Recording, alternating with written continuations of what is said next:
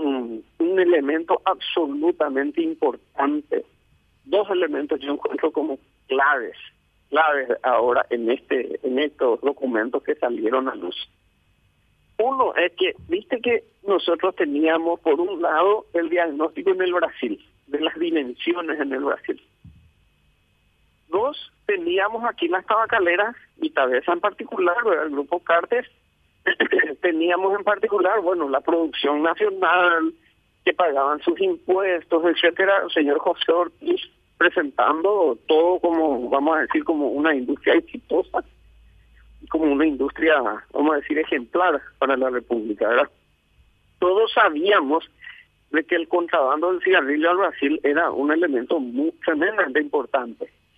Lo que no teníamos era esa estructura intermedia, es decir, quienes le compraban, entre comillas, a Tabesa y quienes llevaban al Brasil de manera de, de, contrabando, vamos a decirlo, ¿verdad?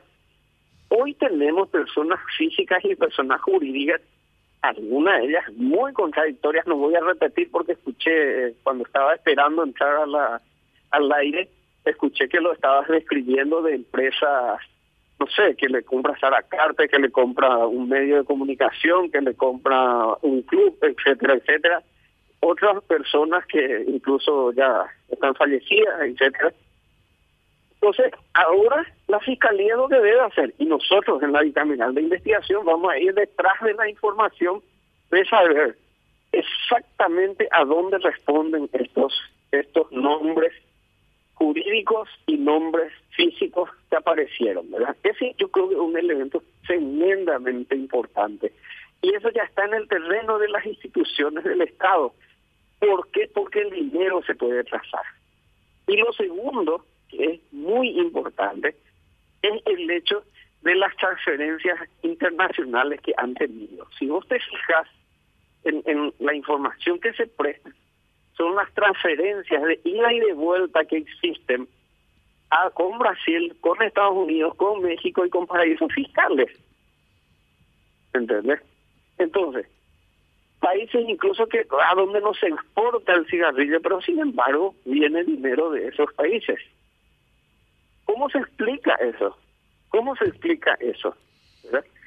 Entonces, yo creo que esas dos informaciones son demasiado importantes. Hay otras cosas, otros detalles que son tremendos, pero pero creo que en términos esenciales, eso, esa, esos, esos dos ejes son muy importantes que hayan que haya se, haya hecho luz con respecto a eso. Eso nos ahora nosotros en la bicameral de investigación cuando esta semana constituyamos y a la fiscalía si tiene la intención de hacerlo, debe esclarecer un poco más el circuito de este asunto.